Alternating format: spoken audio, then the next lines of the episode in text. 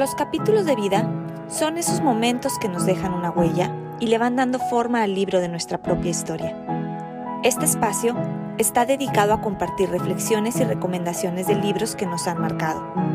Soy Lilian de León y te invito a encontrar en los libros algunas respuestas para nuestros propios capítulos de vida. Bienvenidos.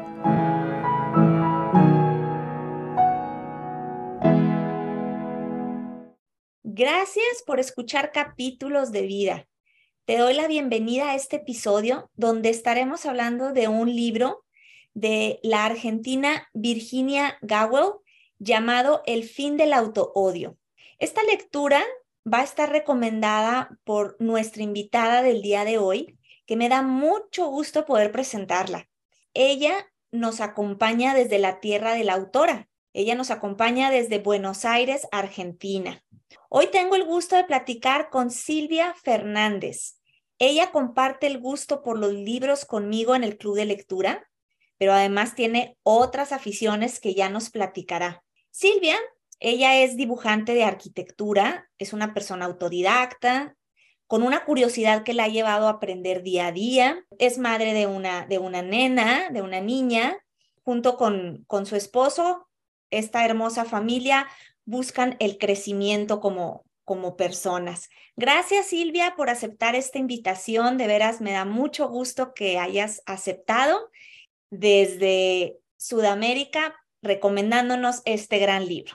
Bueno, gracias, eh, gracias Lilian por la invitación y por este espacio, ¿no? Este espacio generoso, como también es el Club de Lectura, donde nos encontramos a compartir y a crecer. Exactamente, es como dices, abrir el corazón para que las cosas fluyan, las pláticas fluyan y sobre todo ese intercambio de, de ideas que nos ayudan a crecer, ¿cierto? Claro, es abrir el corazón y básicamente aceptar, ¿no? Aceptar el momento, disfrutarlo, agradecer que estamos acá, agradecer a nuestro cuerpo que nos permite estar acá. Siempre hay mucho que agradecer. Y a veces también empieza a aparecer la otra parte, que es de la exigencia, ¿no? el que salga bien, la otra parte dice, sí, podré responder, si estará a la expectativa, no si estaré a la expectativa. Entonces, todo eso existe adentro nuestro. Y eso es lo que a mí me fascina. Eso, esto que, sucede, eh, me fascina mucho la integración de todas nuestras partes.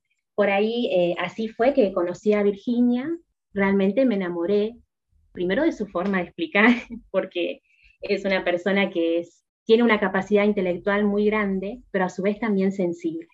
Y hace como un filtro y va explicando las cosas de una forma en que se pueden comprender, porque a veces si no, se vuelven demasiado complejas y bueno, a veces eso también aleja un poco a las personas, ¿no? La complejidad. Cuando si alguien nos hubiese dicho que iba a venir la pande, no lo hubiésemos creído, ¿no? Y todo lo que iba a pasar, lo que íbamos a vivir, Así que yo también estuve muy agradecida de, contar con una caja de herramientas, de saber que la tenemos y como ella muchas, muchas veces dice, em, somos trabajadores de nosotros mismos, le llamamos, o sea, nos construimos a nosotros mismos. Sigue haciendo talleres con ellas, pero de modo online.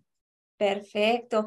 Tú te has ido metiendo en los temas que ella trae y a lo mejor está un poquito relacionado con lo que te voy a preguntar, Actualmente, Silvia, ¿en qué capítulo de tu vida te encuentras? Platícanos un poco de ti. Ay, qué linda pregunta. Últimamente estuve, estuve repasando, estuvimos también en unos talleres hablando de arquetipos y resoné mucho con el practicante.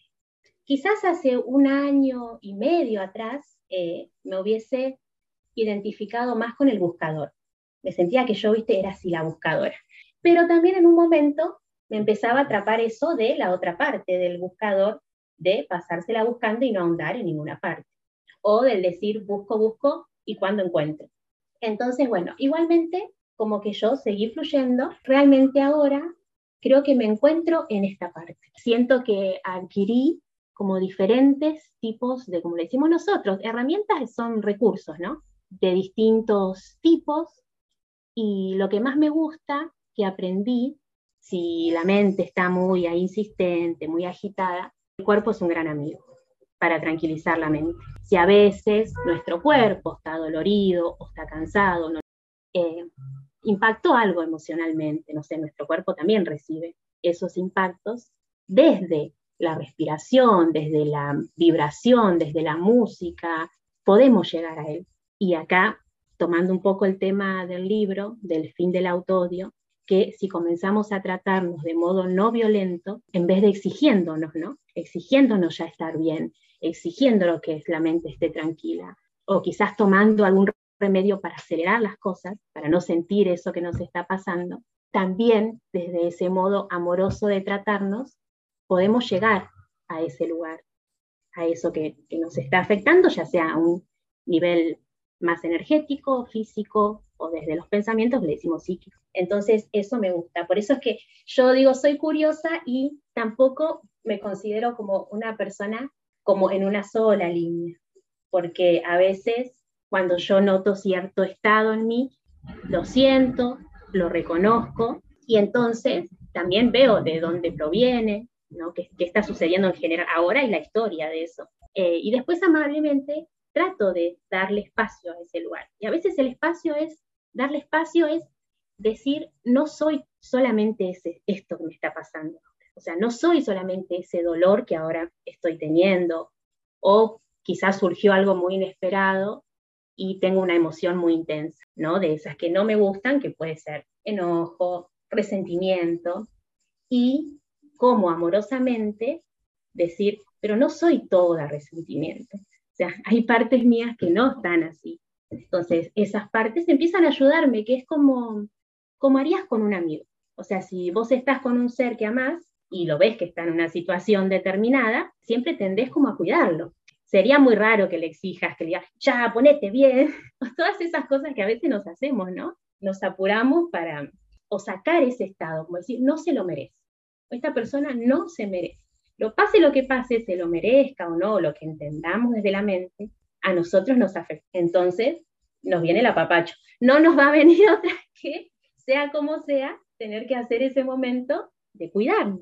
¿Te consideras que ahorita estás en un momento de, de conocimiento y de práctica sobre lo que has aprendido, sobre lo que has leído. Ahora, ¿a qué edad eh, comienzas a sentir esa atracción hacia la lectura? ¿Y de qué manera llega? De muy chica. Yo me acuerdo, encima, por ejemplo, yo, mi familia, no había libros en mi casa, mi familia nadie es de leer. Entonces, yo guardaba dinero, me acuerdo, juntaba dinero y iba a la librería a comprarme a un, libro que me haya gustado, que haya visto. En un principio me compraba libros de técnicas de dibujos y de pintores. Entonces después aprendí ahí, iba a la librería, me compraba los lápices HB, 2B, 6B, eh, no sé, bueno, todo lo que me decía el, tipo de hoja, todo eso yo hacía de manera autodidacta y volví a mi casa a dibujar. Me fascinaba dibujar retratos en ese, en ese momento pero porque más que nada me fascinaba siempre contemplar las expresiones de las personas, ¿no? Es ese, todo lo que la persona lleva en sí. Entonces, junto con esto de, dibujar y de la librería, empezaban a ver otros libros que me llamaban la atención. Entonces, bueno, recuerdo poner a los 15 años, por decir una edad que queda marcada siempre, ¿no? Quizás fue a los 14. Ahí leí el libro 100 años de soledad, me acuerdo que no habré entendido, porque a esa edad, ¿qué habré entendido del libro? No sé, si vos me decís cómo había llegado a mí, ahora que me preguntás, no me lo acuerdo, pues no recuerdo habérmelo comprado. A veces lo que me pasaba en ese momento, que las personas me regalaban puede haber sido un regalo. Y lo cierto que yo atrapada, atrapadísima en el libro, me sentaba en la galería de la casa de mis papás, de mi familia, ¿no? Y ahí descubrí esa fascinación, ¿no? Por expresar lo que nos pasa, por expresar las historias, y poder ver, porque yo era muy chica, ¿no? Cómo se despliega la vida de una persona. Por ahí algo que creo que les había comentado es que hay libros que inmediatamente me generan imágenes, imágenes del personaje, del lugar, de la casa. Este libro me llenó mucho de imágenes y esas son las cosas que yo digo atemporales, porque si yo vuelvo a leer el libro, la imagen me vuelve. No hay muchos libros que me generan eso, creo La insoportable levedad del ser también, Después, a esa edad, leía los poemas de Pablo Neruda. Me aprendí la canción Desesperada en ese momento, que son como cuatro páginas, me la acuerdo hasta hoy. Por eso hay cosas que no sé en qué parte quedan. Con tu, con tu niña, ¿le lees tú ¿De qué manera le has fomentado la, lectura o a ella no le gusta todavía mucho leer? Sí, a Alma le gusta, le gusta leer. Eh, bueno, hace, hacemos, pero hace con Pablo eh, a la noche para dormir, leen el cuento de dormir. Y después nosotros, por ejemplo, lo que buscamos es algo como que a ella le guste, eh, o una lectura que a ella le guste, por ejemplo, y ahí vamos compartiendo, a veces le digo, bueno, que ella me lea, a veces yo elijo alguna, por ejemplo, ahora últimamente hay un libro es muy ilustrado, eh, muy bonito, que se llama Gran Panda y Pequeño Dragón, que son enseñanzas, ¿no? De dos compañeros de viaje, y es, eh, es muy lindo también para ellos, ¿no? Porque va por estaciones, es muy poco. O sea, lo que trato de hacer por ahí es no leer textos por ahí ni, muy complejos todavía, ni tanta cantidad. Sí respetar como, como eso, que ella todavía, pues tiene nueve años, pero todavía está en que le gusta mucho la imagen, todavía no hizo ese salto como más adolescente, porque hay muchas que ya están como en, más adolescente y tienen otros tipos de libros, pero Alma todavía está ahí con el tema de la imagen.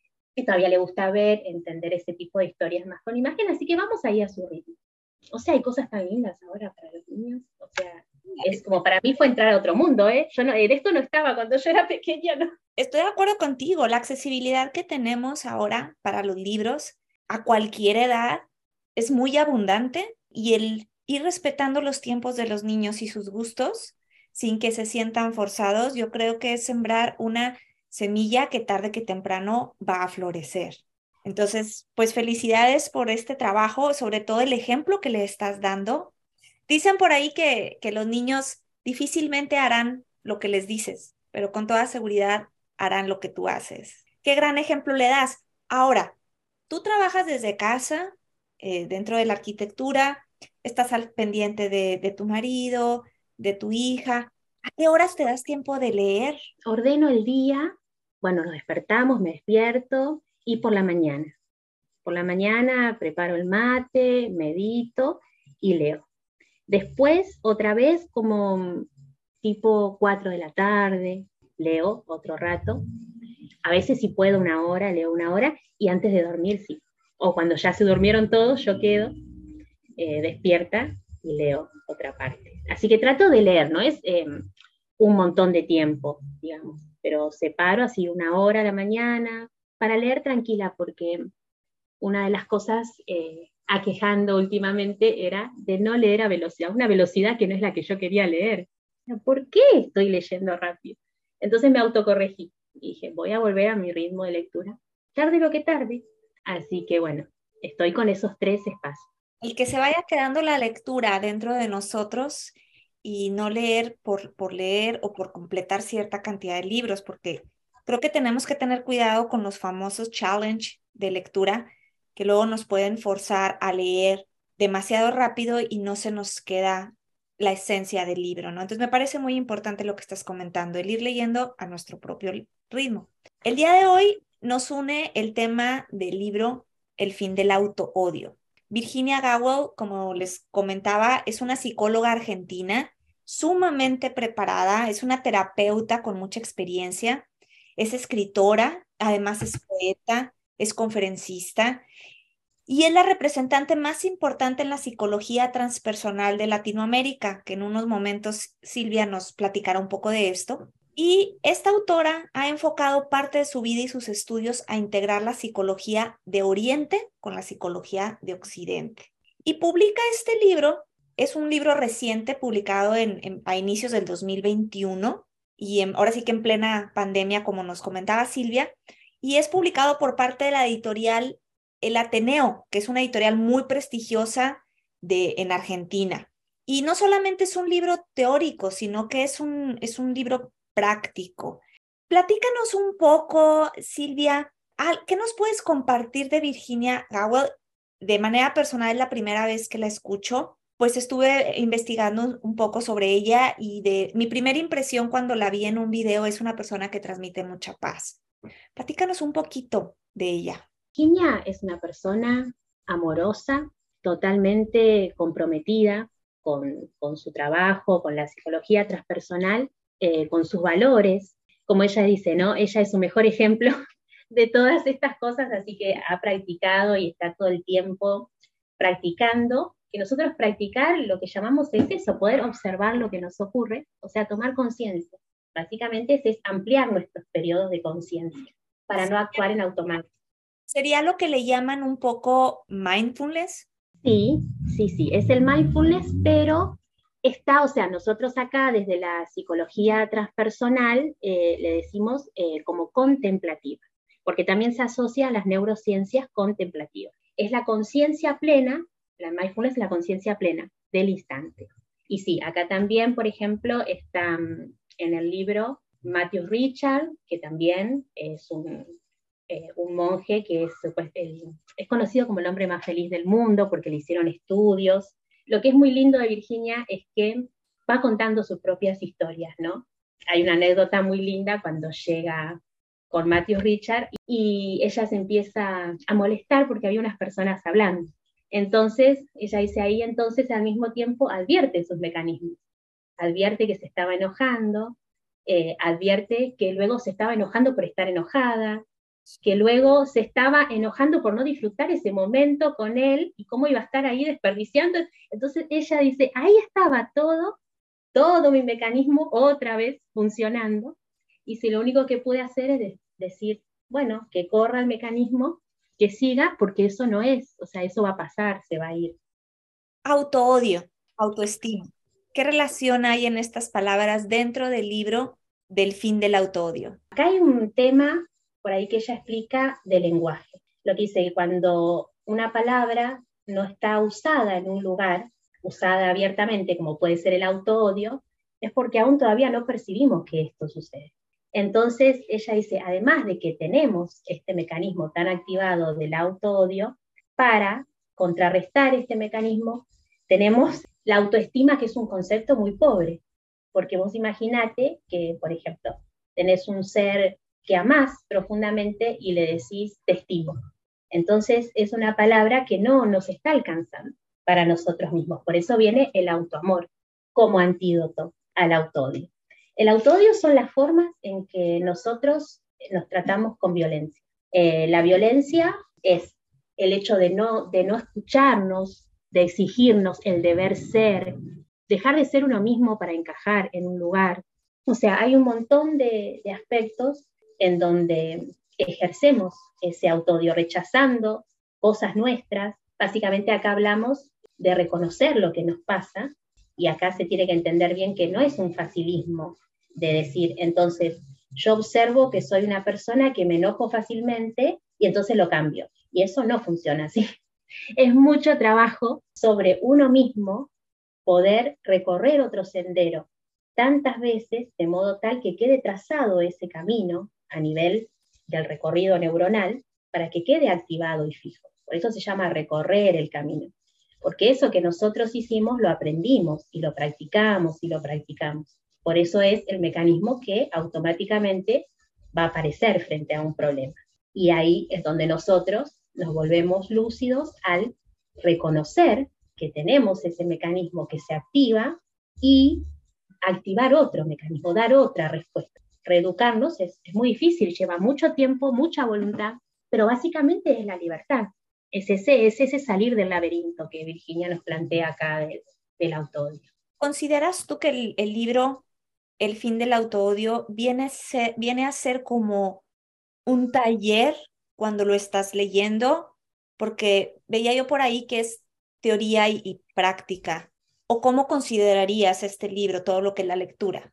Mira, yo a este libro lo considero así íntegro como, como es Virginia, eh, sí como son sus talleres, porque tienen un contenido de estas tres partes que yo le digo que forman el libro, ¿no?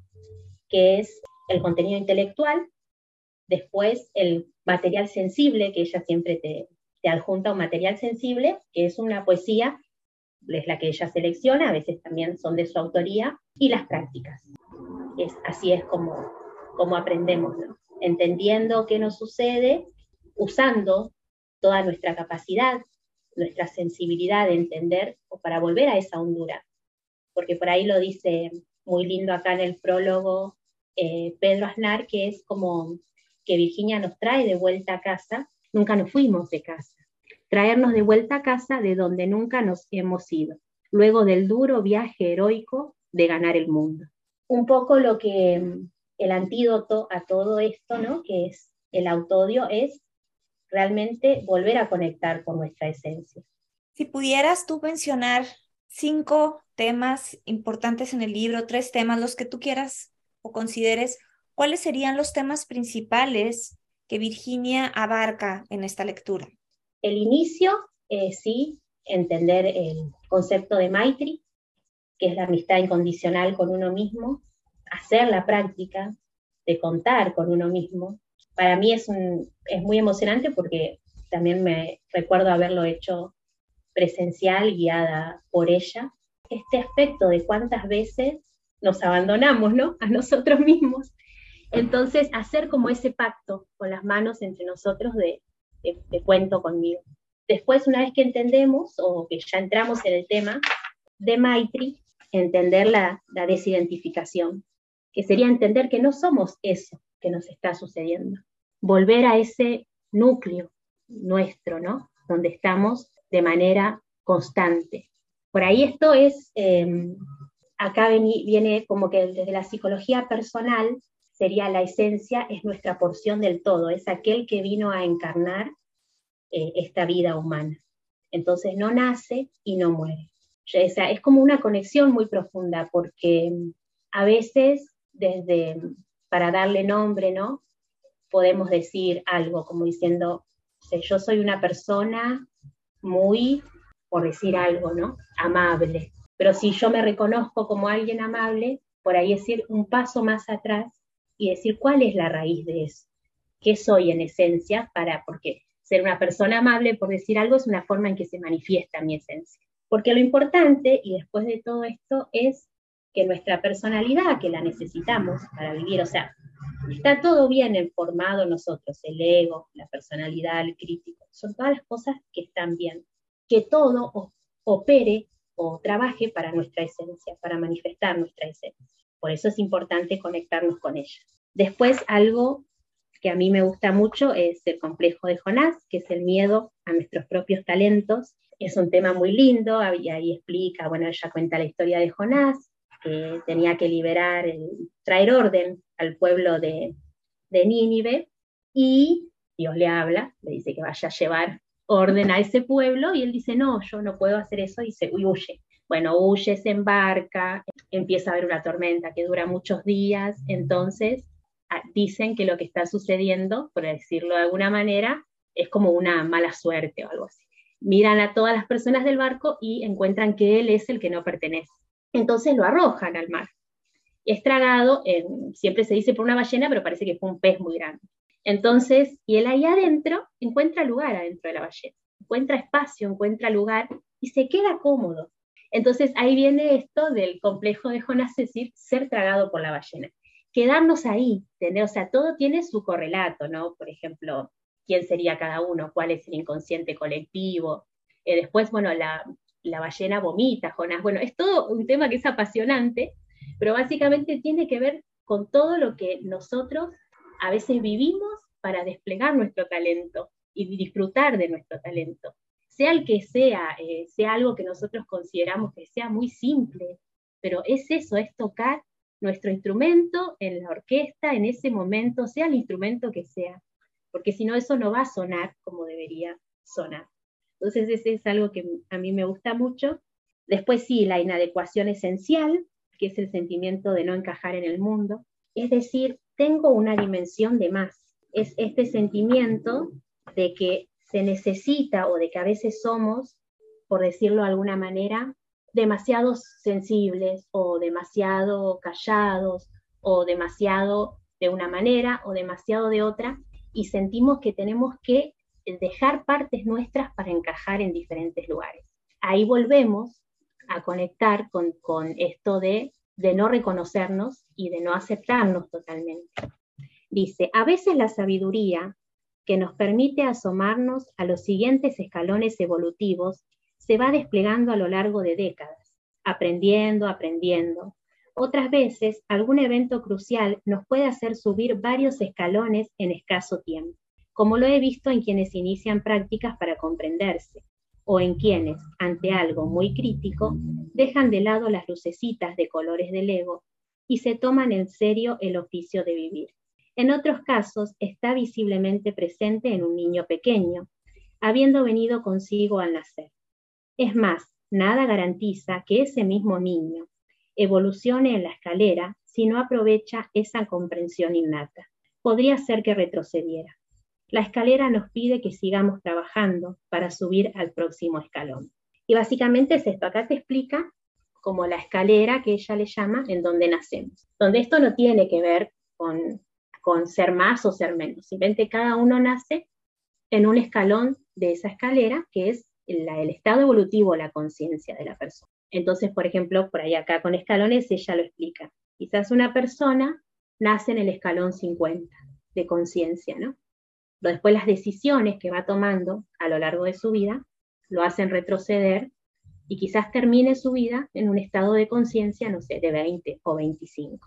Hay personas que le sucede lo mismo y que de golpe suben y así están todo el tiempo bajando y subiendo, pero básicamente las personas que tienen una conciencia, o sea, cuando más arriba vas en la conciencia, te vas encontrando con menos personas. Hay cada vez menos que están arriba. Y ahí viene el sentimiento de no encajar en el mundo. Porque es como que si vos pareciera que lo que te pide el mundo es que vos renuncies a algo para pertenecer, para encajar, te piden que dejes una dimensión. Entonces ahí viene ese sentimiento o esa angustia, ¿no? De decir, si yo encajo, para encajar en, esta parte en donde quizás ahora están muchas personas con las que yo quisiera compartir, pero no sé qué compartir o en qué, ahí viene eso, ese sentimiento de no encajar. Ya, ya comprendí. Y tiene que ver con eso. ¿Puede suceder en tu mismo círculo de tu familia o de tus amigos más cercanos? Claro, que tiene que ver con compartir y básicamente sí, poder ubicarnos en ese momento o poder hablar el mismo, el mismo lenguaje, pero eh, a veces decimos, por ejemplo, si la persona está hablando más a nivel emocional, poder compartir desde ese nivel, o si vemos que es algo más mental, ese trabajo de parte por ahí nuestra de poder observar, porque queremos compartir, los que los amamos, queremos estar, nos interesa los que nos quieren contar, necesitamos toda esa comunicación, contar cómo estamos, qué cosas eh, estamos haciendo, qué cosas no, todo es necesario. Así que es como aprender a comunicarnos, ¿no? Ahora, haciendo una recapitulación de lo que fue el libro para ti, Silvia, ¿cuál, eh, ¿de qué manera te impactó más este libro? ¿Con qué te quedaste? Yo me quedo ahora con la, con la práctica de Maitri. O sea, bueno, yo había hecho Jonás y bueno, lo tengo muy presente, el, no encajar en el mundo, o sea, todas las sombras, son todos temas eh, apasionantes. Creo que ahora en esta etapa, en, esta etapa en que estoy y en, mi día a día, es reforzar esa amistad conmigo misma.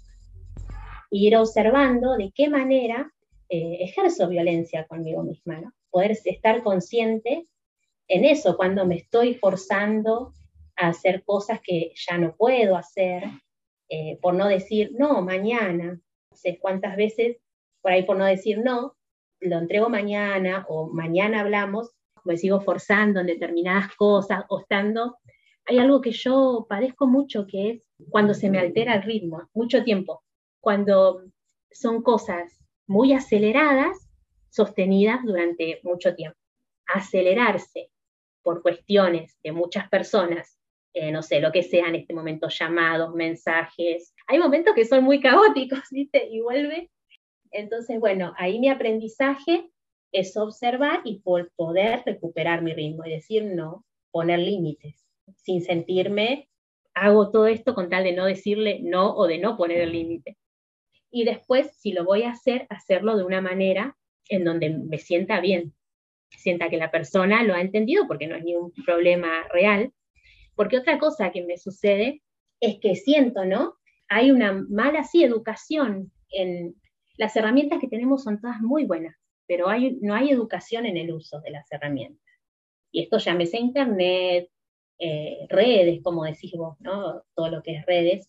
Yo estoy, me encanta, estoy agradecida de todo, de, las redes sociales, a mí me encanta, no, no tengo padecimiento sobre las redes, ni, ni todo lo que ahora hay en cuanto a comunicación, pero observo que también eh, hay como, surge esta parte del, del uso, de que por ahí sería de que a veces solamente falta educarnos en cómo usar las cosas. Sí, estoy de acuerdo contigo que necesitamos tener un poco más de trabajo en nuestra voluntad al momento de tomar nuestras decisiones, desde la decisión, como dices, de, de abrir nuestro teléfono o la decisión de cerrarlo cuando es necesario, ¿no? O la decisión, como decías, de ser uno mismo a pesar de lo que esté a nuestro alrededor y tomar la decisión de, de actuar según nuestra esencia y según nuestras convicciones, ¿no? claro, porque el otro día creo que tampoco había salido eh, este tema, nosotras también compartiendo en el club, ¿te acordás de lectura? El tema, creo que vos habías mencionado algo, por ejemplo, de las mujeres, todavía de llevar cierta ropa o cierta cosa que yo, también eso, yo tengo una cosa así como eh, ese sentimiento de que yo siento que las mujeres tenemos mucho, mucho por hacer, mucho por quitar aún, ¿no? Sobre todo sobre, sobre estas cuestiones de cómo, cómo vernos o estos que yo le llamo más estereotipos, ¿no? Eh, pero siento que ahora, o sea, es posible, es posible. Yo, mm, mi práctica también ahora, eh, primero la autenticidad, es tratar de, ser auténtica y ser natural y sencilla, o sea, volver a la simpleza a las cosas simples, mostrarnos como mostrarme como soy, soy así, hasta acá sé, hasta aquí puedo y esta es mi forma. Lo que sí me caracteriza es decir, seguramente me, me verás dentro de un tiempo y ya habré cambiado, habré mejorado, porque siempre voy, para, eh, voy aprendiendo, ¿no? Ah, hay un capítulo muy lindo del libro de la vergüenza. Es un tema muy apasionante, la vergüenza, que ahí habla de la vergüenza como hija de la comparación. Entonces nos comparamos, él ya lo dice en el libro, nos comparamos cruelmente con lo que deberíamos ser y no somos, em, con lo que queríamos ser, quizás y no estamos siendo. Entonces siento que eso es algo que sigue como profundamente, ¿no? Muy, muy vivo ahora. Sobre todo en, esto, en este momento con las redes. Que esto que se dice, que las redes fomentan nuestra parte, donde siempre nos vemos bien, donde siempre está todo bien, y entonces empiezan a aparecer estas comparaciones, donde yo no la estoy pasando bien. Que uno duda de uno mismo, ¿por qué dudaríamos de nosotros mismos? Me recuerdas un poco, no sé si conozcas a la autora Brené Brown, que precisamente tiene el libro Los dones de la imperfección y habla sobre la vulnerabilidad y la importancia de ser vulnerables, ¿no? Entonces, claro. Bueno, final de cuentas, estos libros son libros que nos ayudan a crecer, podemos decir que es un libro de desarrollo humano, Silvia. Eh, sí. Sí. Ahora, ¿a quién le recomendarías este libro?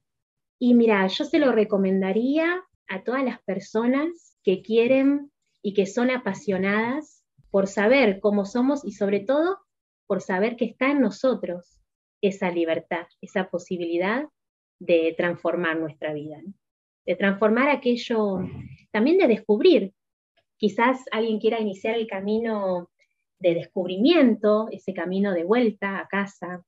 Quizás alguien se esté preguntando ahora, ¿y qué es la esencia? No entiendo qué es la esencia. Y bueno, entonces sería bueno hacer el camino y, ver, ¿no? Anotar, porque a veces hay mucho para escribir, de descubrir cuál es nuestra esencia. Cuál es la tuya, cuál es la de Lilian, cuál es la mía. Me da la, la impresión por lo que nos platicas de este libro, lo que nos has venido contando, que además es un libro para leerse con tiempo, de irlo saboreando, de ir conectando con uno mismo, quizá ir teniendo anotaciones, o sea, no es un libro para leerse de gilo, de, con prisa, sino ir, quizás hasta tenerlo de, más. el libro de buró, ¿no? De, claro, eso yo, o sea, recomendaría, por ejemplo, de leer un capítulo, darnos espacio para incorporar la práctica, anotar esa semana antes de volver a llenarnos por ahí con otro capítulo. No son tan, tan grandes los capítulos. Y quizás volver a leerlo más rápidamente o como querramos, ¿no? Em, durante la semana y ver, básicamente, ¿no? Ver en nosotros cómo, cómo nos vamos transformando. Es un camino muy, muy apasionante Eh, obvio que yo no me acuerdo todos estos conceptos porque no soy Virginia, es una cantidad de información impresionante. Acá está el inconsciente transpersonal, hay un diagrama del inconsciente, de la conciencia, eh, hay muchos diagramas de cómo opera la conciencia, bueno, un montón de cosas que solamente lo puede explicar, bueno, Virginia, que son eh, muy apasionantes. ¿Qué tanto recomendarías este libro a los jóvenes? Em, cuando los jóvenes están en esta etapa de autodescubrimiento, pero que a la vez tienen estas personas a las que están siguiendo y que a veces no alcanzan a llenar esas expectativas que se están exigiendo ante el medio ambiente que los rodea. ¿Es un libro difícil para ellos o crees que podría ser una buena lectura? Yo creo que es una muy buena lectura para ellos y sobre todo porque Virginia es una persona que tiene un montón de información eh, subida en redes sociales. O sea, vos puedes encontrar columnas radiales de Virginia, que hace una columna por semana y la sube a internet. Casi todo material que ella, que da charlas, porque es una persona que está todo el tiempo generando, ¿no? difundiendo, eh, y luego comparte, ella comparte todas estas cosas, por eso es, es como una gran compañera, ¿no? Y siempre vas a encontrar contención o respuesta a cualquier tema que te esté ahí trayendo algún, no sé, por decirte, alguna tensión, algún conflicto, vas a encontrar sabiamente ¿no? sus palabras al respecto. También en la columna puedes enviarle preguntas, ella las responde, las columnas son como respuestas a preguntas de las personas. Algo muy bueno que yo veo, en ella que ha sabido aprovechar todas estas cosas, como digo yo, sabiamente para bien, para difundir toda esta psicología que es muy necesaria en esta época. Ahí están escuchando a Silvia la recomendación que nos está haciendo, El fin del auto-odio de Virginia Gowell. Se ve que es un libro que, que no va a pasar desapercibido en nuestra historia de vida, en nuestros capítulos de vida, sino que nos va a transformar en la forma en que no solamente vemos la vida, sino en la forma en que nos vemos hacia, que nos vemos nosotros mismos y en la forma en que nos tratamos a nosotros mismos.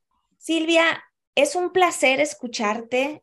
Fue muy agradable escuchar tu experiencia de vida en, en este momento, platicarnos de esta recomendación de, de esta autora que te digo, descubrí gracias a ti y que realmente me atrajo por la profundidad de los temas que habla y por otro lado, el ser temas tan importantes para nuestra vida y una de las cosas que noté, tú lo comentabas al principio del episodio, decías que cuando una palabra no existe, pues en, nuestra, en nuestro vocabulario, ¿cómo podemos trabajarlo, no?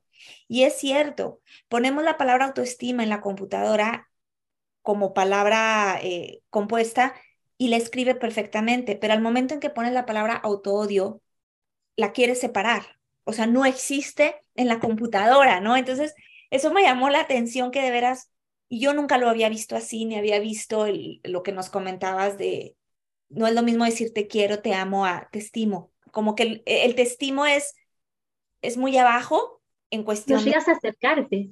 Exactamente, es más como, pues estima una persona que conoces, pero no con quien tienes una relación.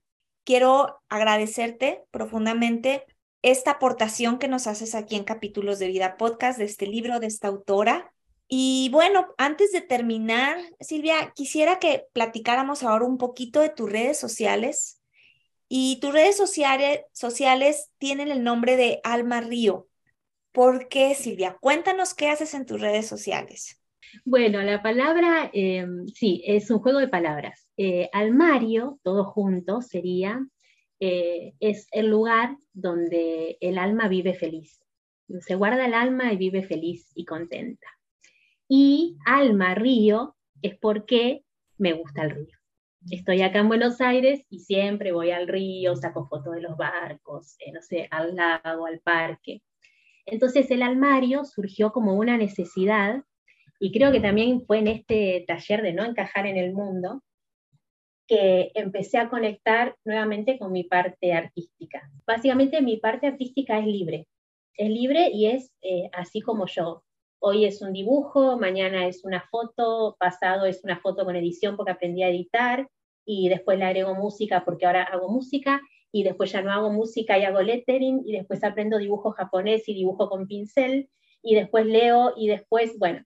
Y yo, y o sea, tenemos hasta leyes para publicar nuestras cosas, o sea, nuestra, hasta en nuestra propia red social, o sea, tenemos como leyes para hacerlo, no sé, tendría que ser, y digo, no, este es el lugar, creo que ahí se inició que yo empecé a hacer arte con alambre. Y fue muy metafórico en ese momento para mí, porque yo agarré alambre de obra, que es el alambre más común que podés agarrar, y con esta cuestión de que, de que el arte es darle esa alma a las cosas, ¿no? Yo agarraba el alambre y empezaba a, moldear haciendo, tengo muchos soles, lunas, estrellas, flores, no sé, como si dibujara pero con alambre. Entonces era para mí una metáfora de este trabajo sobre mí misma, ¿no? Entonces, bueno, empecé a compartir, después me di cuenta que lo que más me gustaba del alambre era la imagen, porque da una sombra. Me loco, depende de donde lo cuelgues, tenés el alambre y después te da sobre la pared como un dibujo en sombra. Entonces lo que más me atraía de eso era tomar la foto y lograr algo con la imagen. Entonces ahí hice esa conexión con, el, con otro nivel del arte que yo llevaba. Y así voy con el armario. Entonces el armario es ese lugar, el armario sí es el lugar libre donde yo conecto con, con esta parte mía que sí es mi esencia, es el, es como esa conexión, mantener esa conexión con lo, con lo que yo llamo me mantiene conectada a, sí, a mi esencia, o sea, a no enfrascarme en algo pequeño, en mi yo, en si yo tengo, si yo estoy cómoda, si yo estoy siendo, si yo estoy haciendo, y volver a, ese lugar en el mundo, porque si no es como que quedamos ahí perdidos. Si les gusta el arte, si les gusta escuchar fragmentos de libros, les recomiendo que sigan a, Silvia con almario.serhaciendo, ahorita nos va a decir sus, sus redes, y puedan conocer más de Silvia Fernández. Si le quieren hacer una pregunta, si quieren introducirse más en estos temas en sus redes sociales. ¿Nos puedes compartir tus redes sociales? Sí, el Instagram es almario.serhaciendo, eh, Facebook es almario espacio ser haciendo, y en YouTube estoy como almario, pero creo que en YouTube nos encontrás, depende el título que haya puesto al video. Eh, y cualquiera que quiera y no me encuentre, me manda un mensaje porque lo que más me gusta es interactuar, conocer personas. Exacto. No, pues Mira cómo nos hemos conocido también nosotras. No, es que ha sido maravillosamente, por eso. Nos unió el club de lectura, estamos literalmente en diferentes hemisferios, norte y sur, y sin embargo ha sido un placer coincidir contigo, el aprender de tus comentarios, de las diferentes lecturas, el tenerte en este podcast de veras, te lo agradezco con el corazón abierto. A quienes nos escuchan, pues ya saben un poco más de este interesante libro, El fin del autoodio. Asimismo, como nos comentaba Silvia, pueden encontrar información y videos sobre y de la autora en YouTube. Silvia, no sé si quieras agregar algo más. Leo. El fin del autoodio implica desidentificarnos de las imágenes que tenemos de nosotros mismos, mecanismos de descalificación, de sabotaje interno, maneras de minimizar el valor de lo que somos y hacemos. Es un proceso de autoliberación consciente que va mucho más allá de aquella tibia palabra autoestima. Dicho en voz alta y de un modo nada tibio, es autoliberación. Hermosa frase para cerrar. Trabajar y contrarrestar el autoodio nos va a autoliberar. Muchísimas gracias, de veras, Silvia. Agradezco muchísimo esta bonita aportación que nos has hecho en esta ocasión. Gracias. Estoy muy agradecida a vos y bueno, la pasé súper bien. Bueno, eh, recuerda que capítulos de vida lo encuentras en Instagram como lo, arroba los capítulos de vida y en Facebook como capítulos de vida. También te invito a leer mi columna semanal donde toco diferentes temas que conforman nuestros capítulos de vida. Esa la puedes leer en soliradio.com. Y te agradezco por escuchar capítulos de vida podcast. Te invito a compartir este episodio con tus amigos y familiares y así motivar a más personas a leer y conocer sobre diferentes autores. Y a ti, Silvia, te mando un gran abrazo de forma muy especial a todas las personas que nos escuchan desde tu país, que nos escuchan en Argentina, les mando un abrazo muy especial. Busca el siguiente episodio donde hablaremos de, de algún otro libro, porque en cada libro podemos encontrar respuestas para nuestros propios capítulos de vida. Hasta la próxima.